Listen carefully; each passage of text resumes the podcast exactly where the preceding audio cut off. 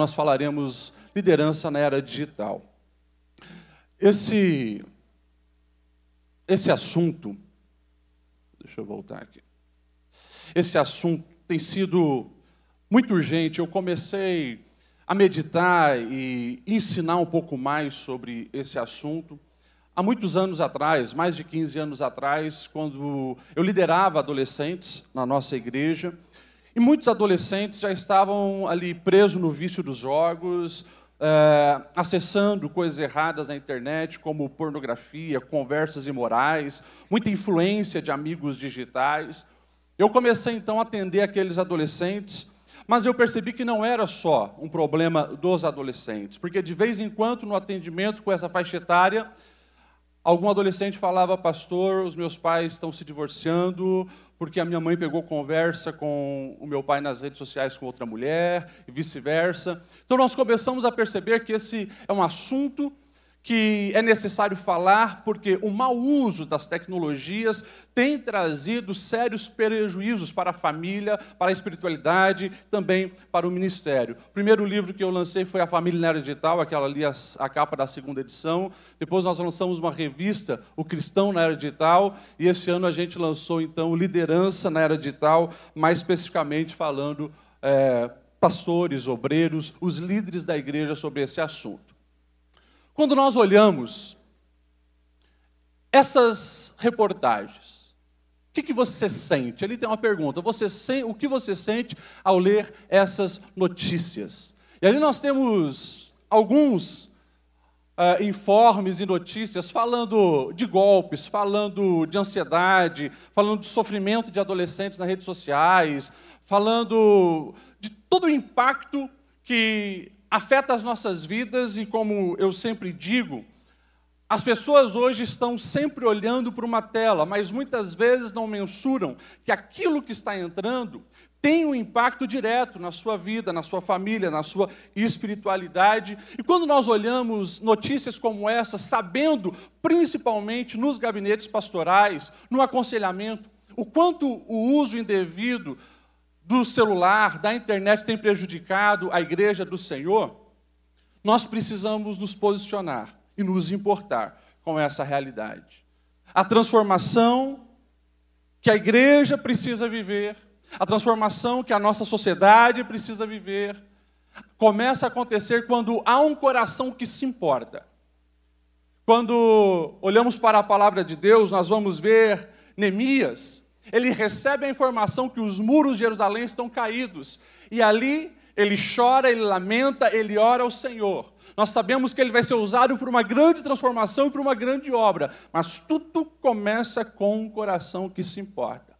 E Deus tem despertado e deseja despertar uma liderança da igreja, a liderança pastoral, para que tenha o coração movido, o coração apertado, quando chega no seu gabinete um caso onde o divórcio vai acontecer porque a imoralidade entrou através das redes sociais, porque há um filho preso nos vícios dos jogos, porque uma palavra maligna que alguém recebeu num WhatsApp entristeceu, afetou as suas emoções, nós, como líderes, precisamos nos posicionar.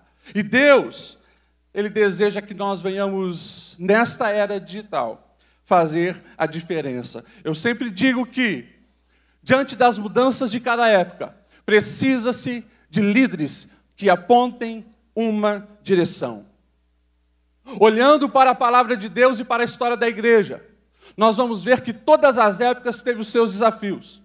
Todas as épocas o nosso adversário armou ciladas, armadilha para atrapalhar e prejudicar o povo de Deus. Mas também, Deus sempre encontrou um remanescente, um coração que estava conectado com os céus, se posicionava para refutar o pecado e apontar o caminho certo. E Deus deseja encontrar nesse tempo uma liderança preparada para direcionar e ensinar essa geração como viver a era digital. Fomos chamados para esse tempo e cabe a cada um de nós nos posicionar e assumir essa responsabilidade.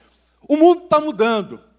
Aqui, se nós olharmos, é uma notícia em inglês, mas eu não sei se você chegou a perceber essa reportagem que saiu há umas duas, três semanas atrás.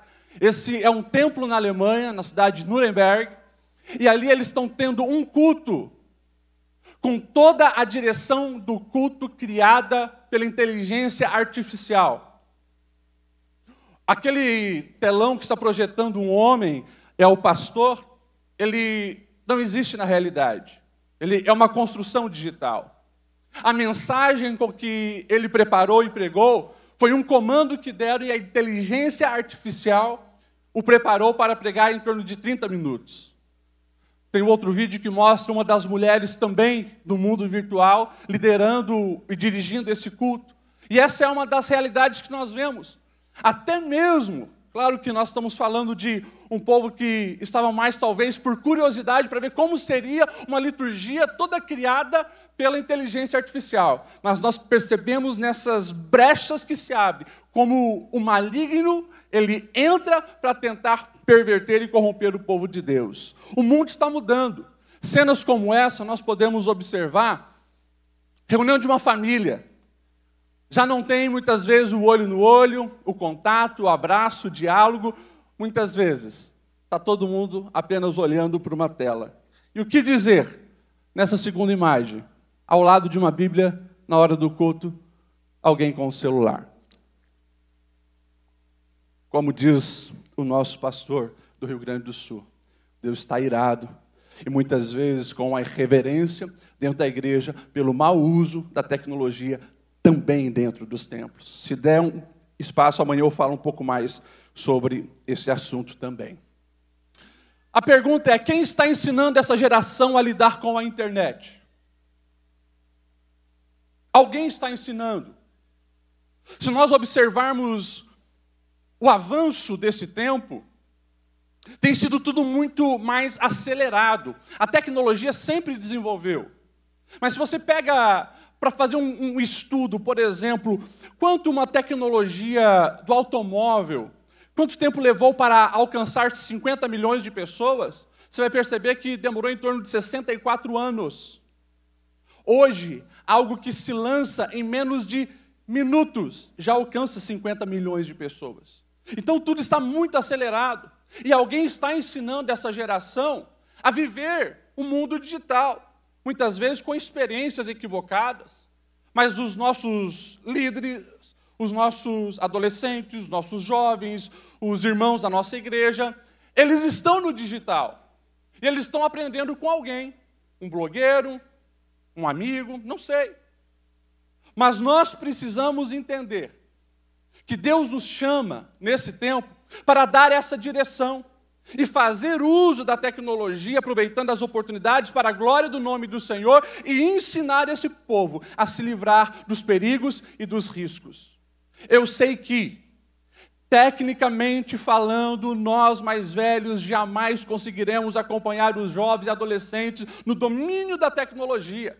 Hoje você pega o celular e coloca na mão de uma criança de 3, 4 anos mexe melhor do que os adultos. Ensina o vô, ensina a avó, ensina o tio, ensina a tia. Mas nós precisamos entender que ele não tem a experiência da vida, não tem a maturidade para discernir sobre os perigos, não está bem alicerçado nos princípios do reino de Deus. E é nós que precisamos estar ali para dar essa direção. Deus conta conosco para fazer a diferença nesse tempo. Eu ainda era criança quando eu ouvi uma história de o capitão de um navio. Esse navio estava indo muito bem, até que se chocou no iceberg. E naquele momento onde a rachadura aconteceu no casco, todos sabiam que o navio iria naufragar, todos estavam apavorados e num equívoco absurdo.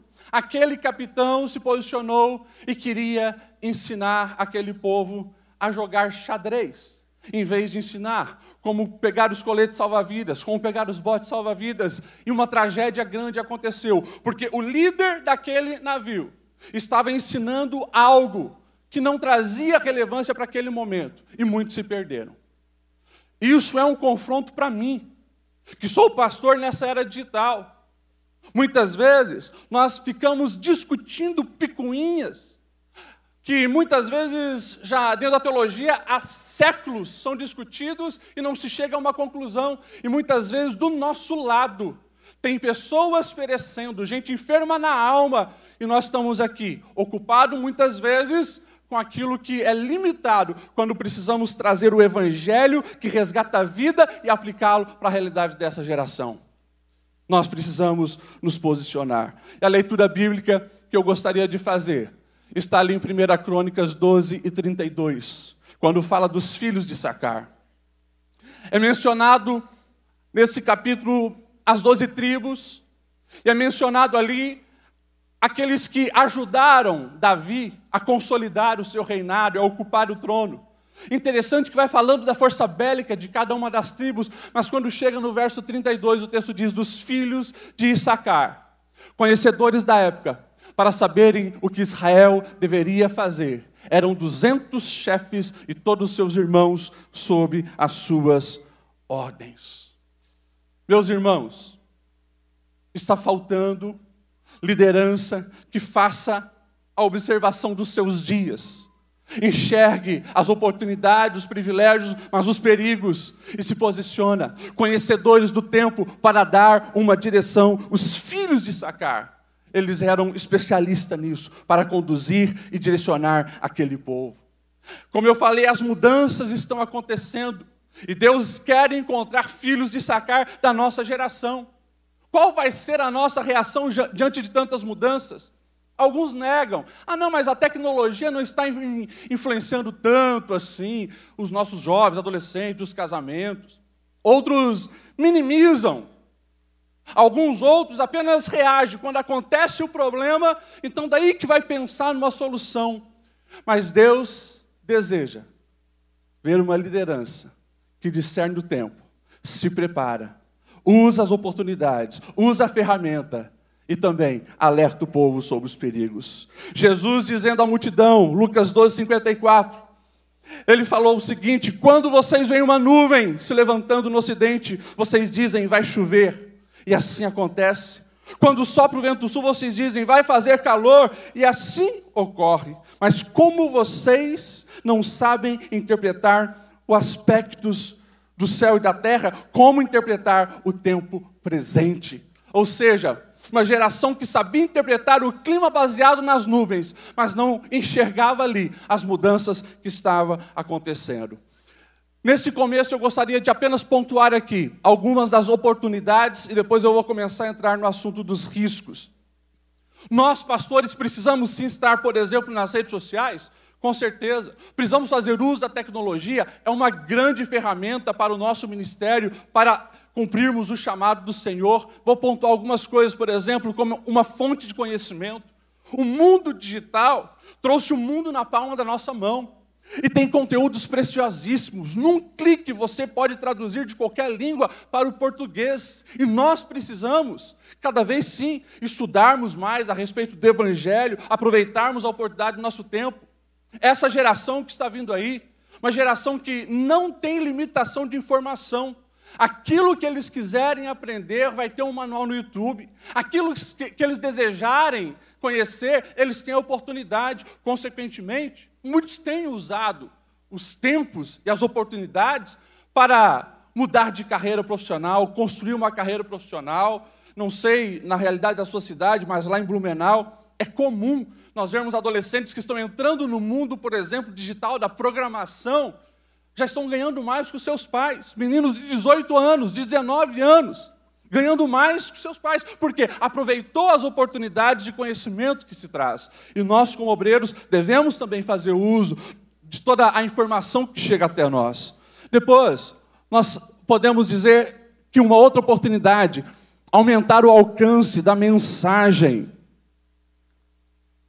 Isso é extremamente importante porque a tecnologia nos leva em lugares onde nós não chegaríamos. E de fato, uma mensagem, por exemplo, pregada para 100 membros na sua igreja, se cai no digital, ela pode abençoar mil, até mais pessoas. E mesmo depois que um pastor parte para estar com Deus, ele ainda pode abençoar vidas através dos conteúdos que ficou na internet. Então, é uma grande oportunidade para alcançar pessoas com a mensagem do Evangelho. Podemos falar da transmissão dos cultos, que atende pessoas que não podem ir numa igreja, pessoas encarceradas, pessoas doentes e assim por diante. Podemos falar também da questão de divulgação de eventos que alcança pessoas que não estão naquele ambiente. Enfim, são muitas as oportunidades e nós precisamos fazer o uso correto para gerar bons resultados. Nós precisamos ter uma certeza, pastores. A tecnologia não retrocederá. Cada vez mais, as nossas ovelhas estarão no digital. Cada vez mais estarão acompanhando uma tela.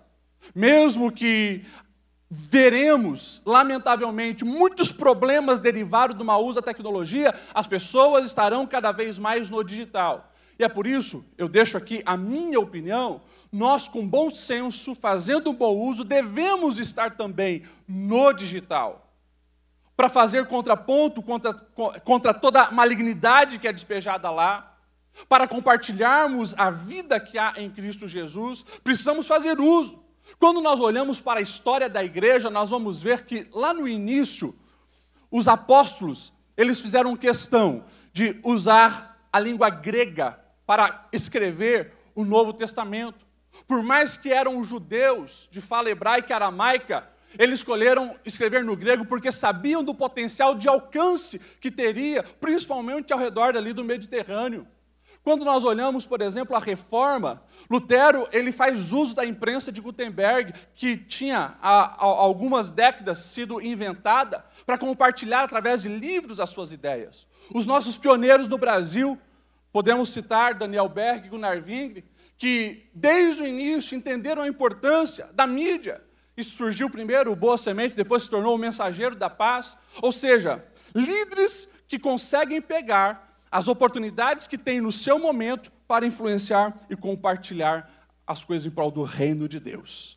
Temos oportunidades, nós pastores precisamos estar no digital, mas com cautela, bom senso, maturidade, cheios do Espírito Santo e aproveitando essas ferramentas para glorificar o nome de Cristo. Porém, como os privilégios, os benefícios das redes sociais são muito mais latentes e evidentes, nós também precisamos estar atentos aos riscos e como foi solicitado, hoje e amanhã eu quero focar um pouquinho mais nos riscos. Primeira coisa que nós precisamos falar é sobre o cuidado conosco mesmo. Essa é uma foto de mais de 10 anos atrás, meus filhos eram pequenos, hoje já estão do meu tamanho. E foi a primeira vez que eu tive a oportunidade de levar eles numa viagem de avião, uma viagem simples, era Navegantes, Campinas, mas para eles foi uma experiência muito linda. E naquele voo, pela primeira vez, eu observei na fala das aeromoças algo que antes eu não tinha observado. E ela vai dizer: olha, em caso de despressurização, máscaras de oxigênio cairão, coloque primeiro em você. Respira você. Esteja bem você, para depois auxiliar alguém que precise.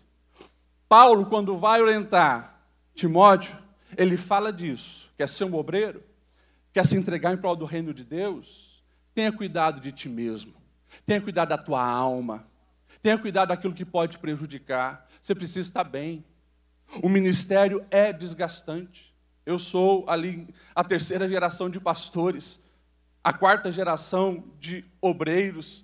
Eu sei que o ministério é você se entregar, é você se derramar, mas nós não podemos negligenciar o cuidado conosco mesmo. E como a tecnologia, como o celular e como o mau uso da internet tem comprometido a saúde emocional e a alma de muitos pastores. Líderes enfermos, porque não blindaram a sua alma contra as ciladas do mundo digital.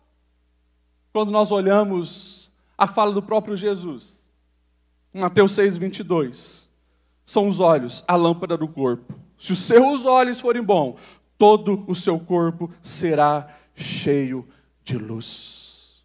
Companheiros, nós somos resultados do que ingerimos, seja no corpo ou seja na alma. Se você não coloca um filtro ali, aquilo que entra também pode comprometer. Nós temos visto, e é muitas pesquisas já falando sobre isso, quanto mais tempo se passa, principalmente em redes sociais, mais estresse, mais infelicidade e mais angústias se tem. Pesquisas já em, ao redor do mundo, em todos os continentes e com várias faixas etárias já mostraram isso. Quando se perde o foco e quer passar muito tempo no digital, isso compromete os pilares de uma alma saudável.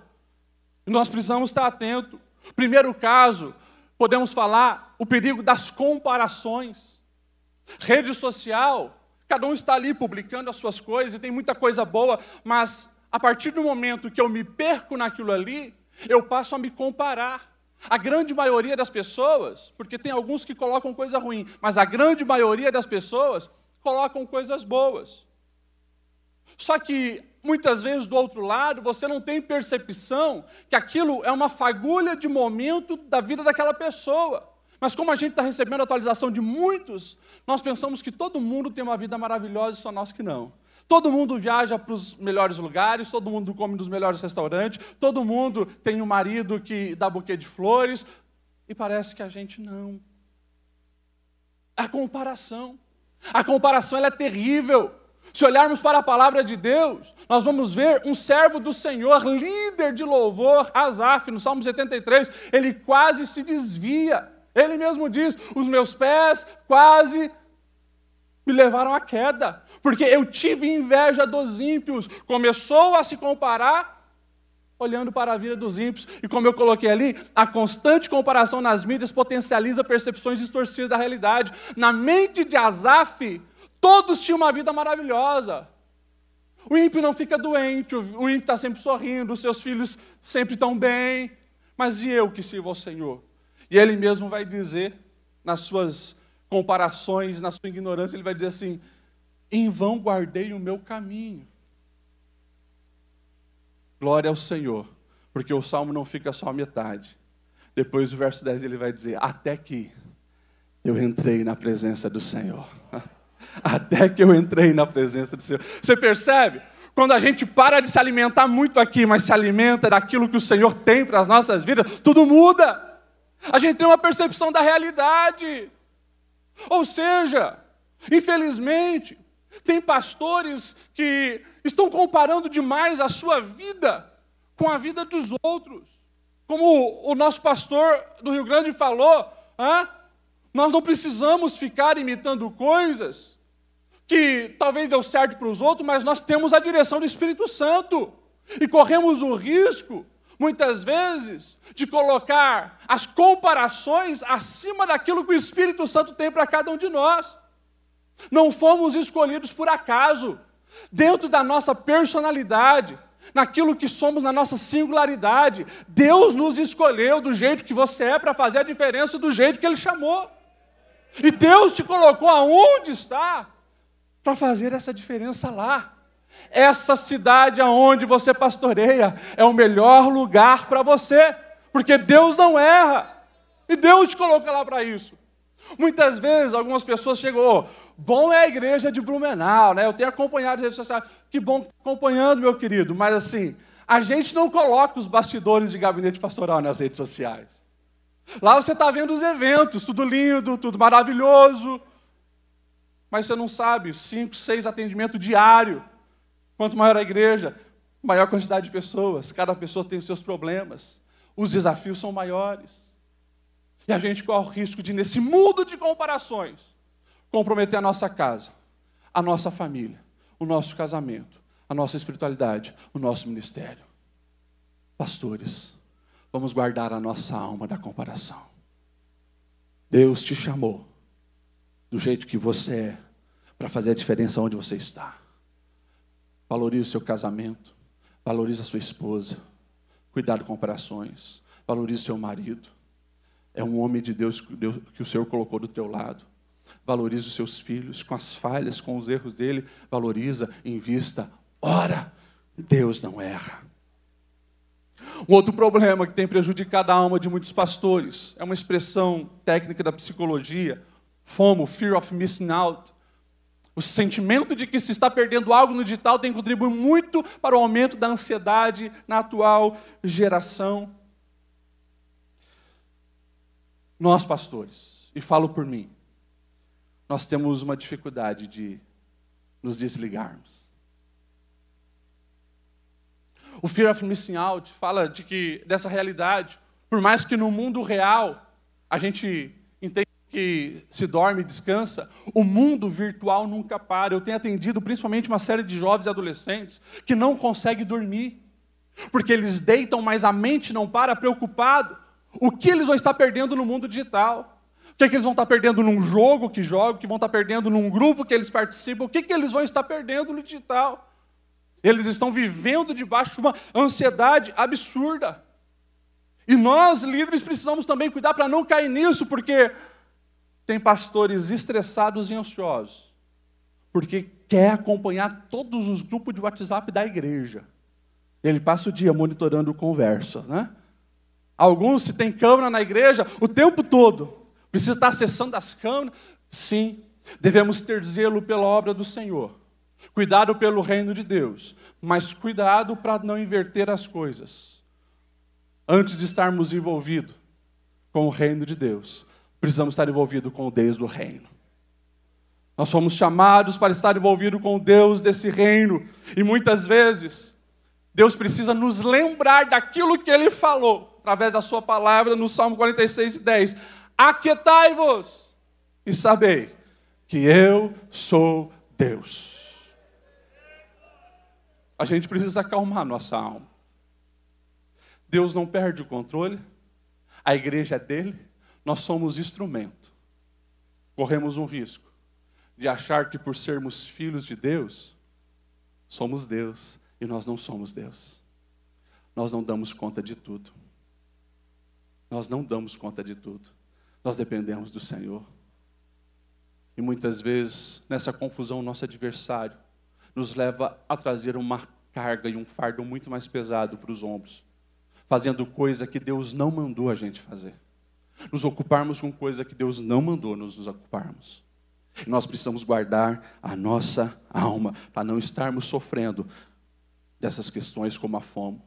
Também podemos citar a síndrome do pensamento acelerado que é o excesso de informações recebidas pela mente humana diariamente, gerando assim um estresse e um desgaste mental. Precisamos cuidar da nossa alma. Como eu falei, nós não damos conta de tudo, e há tempo para todas as coisas. Pastor, se há tempo para todas as coisas, tem que ter o tempo de descanso. E o ensino do Senhor é bem claro: é seis por um. Você precisa descansar. Nós precisamos descansar. O mesmo Deus que condena a preguiça, Ele condena aqueles que não seguem o exemplo dele.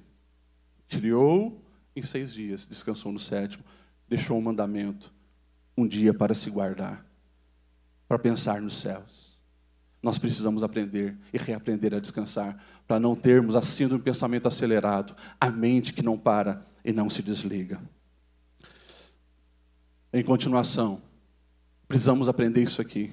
A nossa alma não é lixeira, a sua alma não é lixeira. Sobre tudo que se deve guardar, guarda o seu coração, porque dele procede as fontes da vida.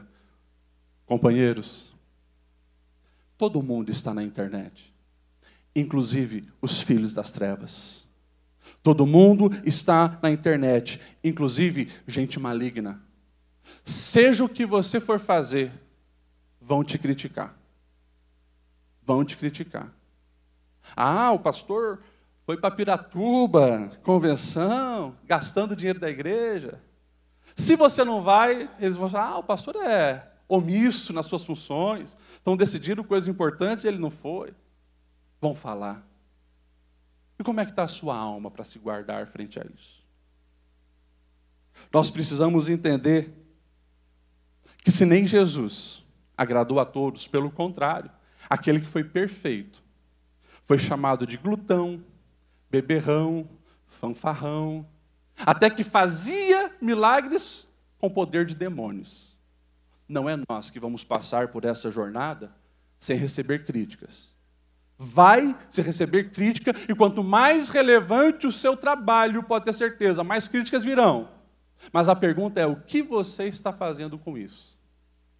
Pastor, por que o comentário de um maligno que te ofende nas redes sociais vai ter mais peso no seu coração do que dezenas que já falaram que foram abençoados pela sua vida, que receberam dos céus através de você? Nós precisamos aprender uma coisa muito simples no mundo virtual: bloqueia, bloqueia as fontes malignas. Quando Neemias começou a restauração, lá tem um Sambalates, um Tobias, um Gesem.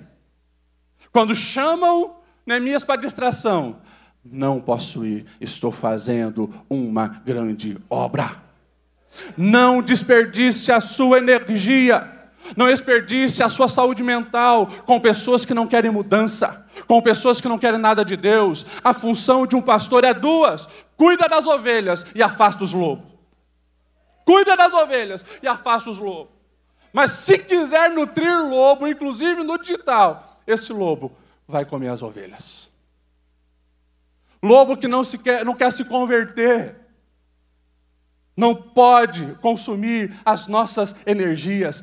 Tem ovelha ferida precisando do nosso esforço. Tem verdadeira ovelha que precisa da nossa atenção. E nós não podemos ser confundidos pelas sutis ciladas do nosso adversário. Presta atenção nessa frase, pastor. Não é porque as redes sociais deram voz a gente maligna que você precisa dar ouvidos. Você pode falar para quem está do seu lado? Aprenda a bloquear.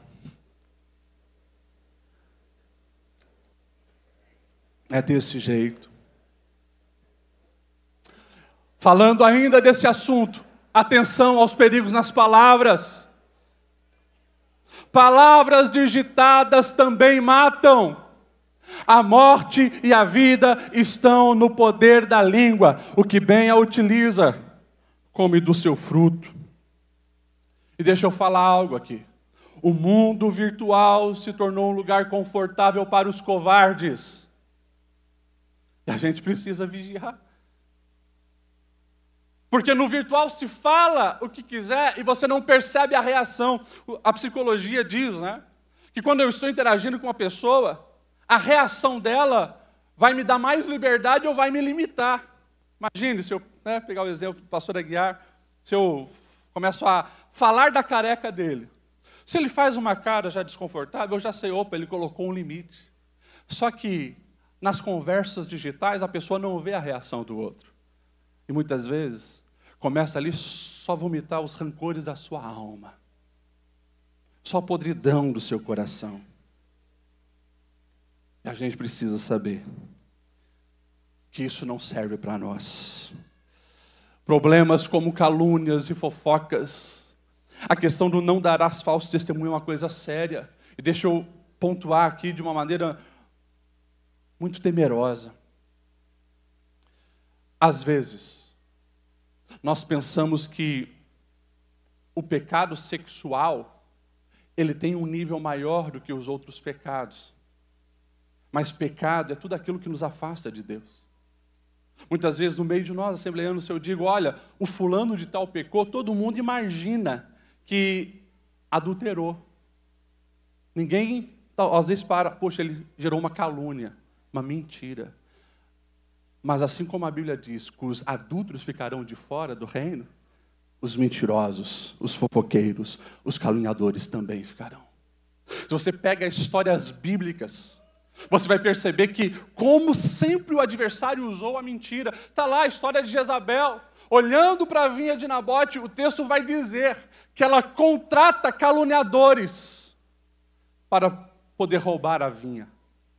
No, o próprio Jesus ali, os fariseus, eles contratam pessoas para falar contra Jesus. O tempo todo.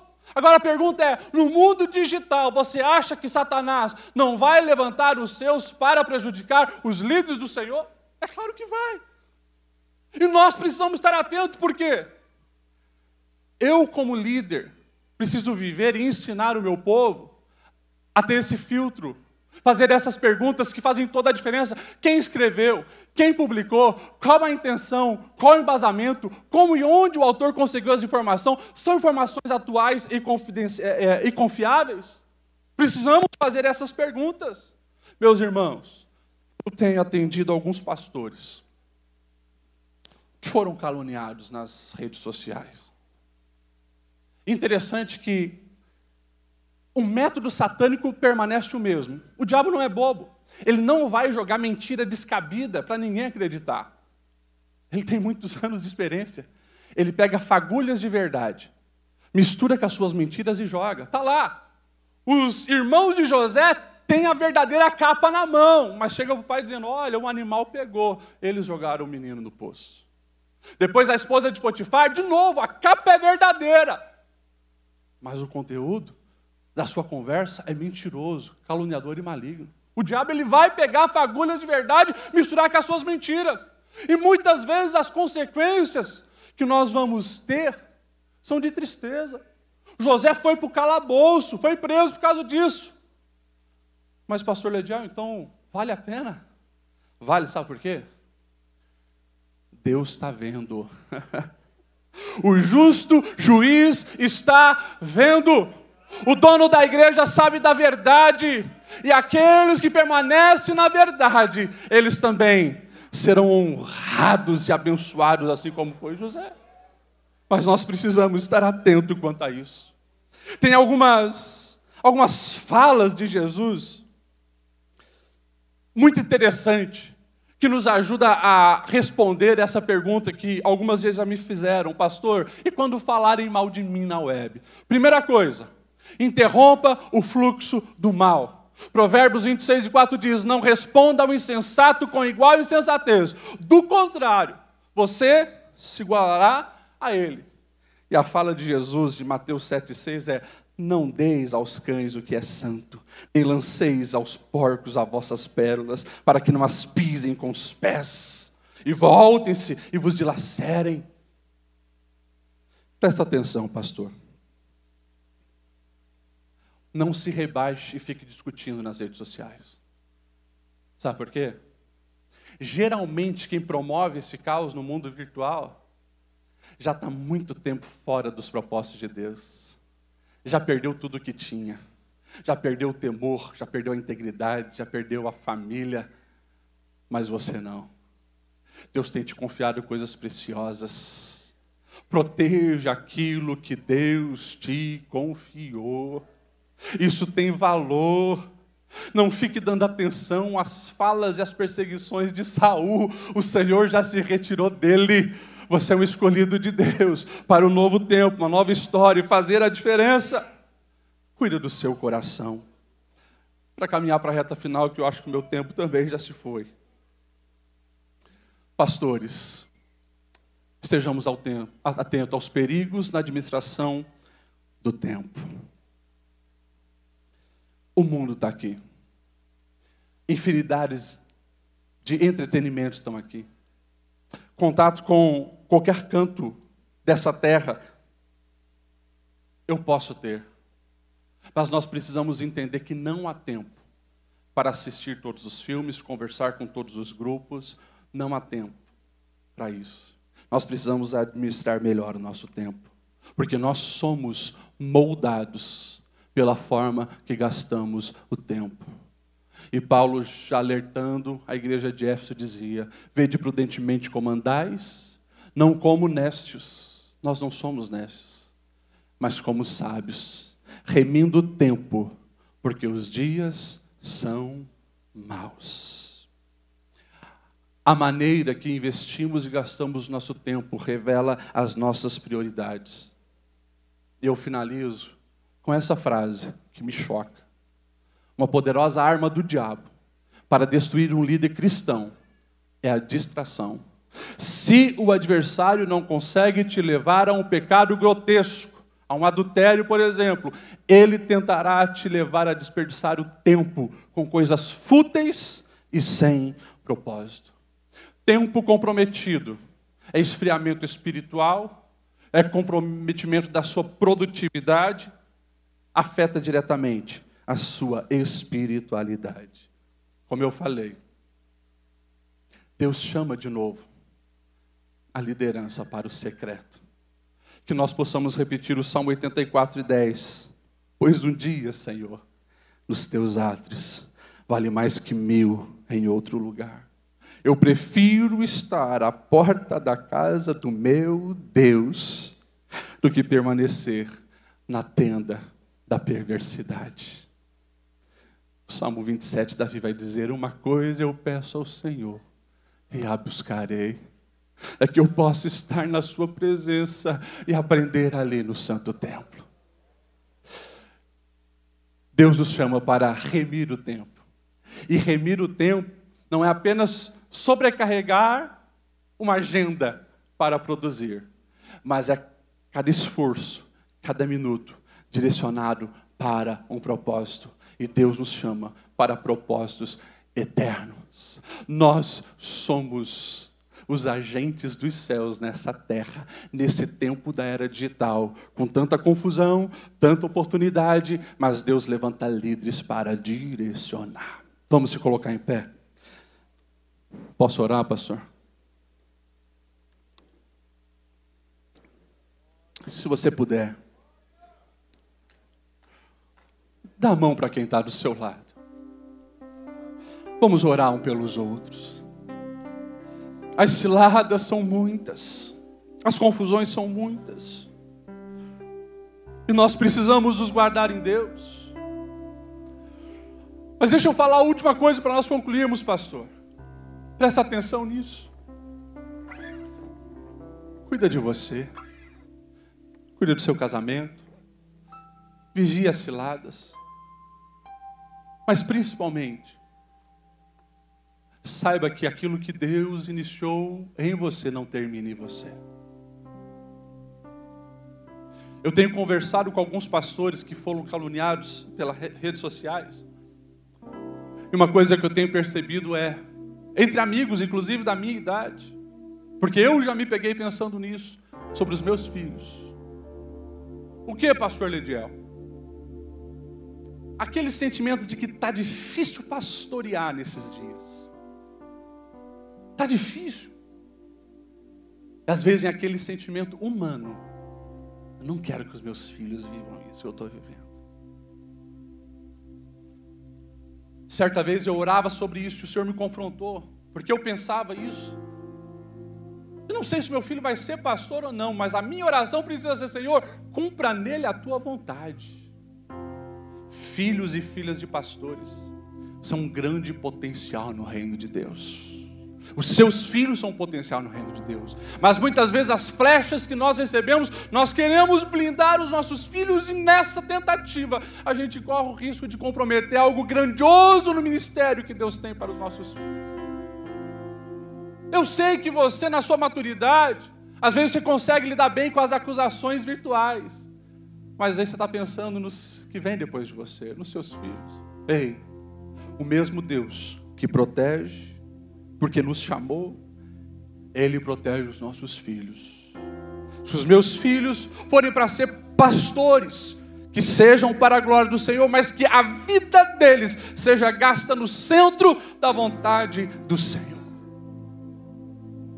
As setas malignas não são só para destruir você, mas é para comprometer o potencial da sua geração. Tire esse pensamento da sua mente, porque a sua casa foi escolhida por Deus para uma grande obra.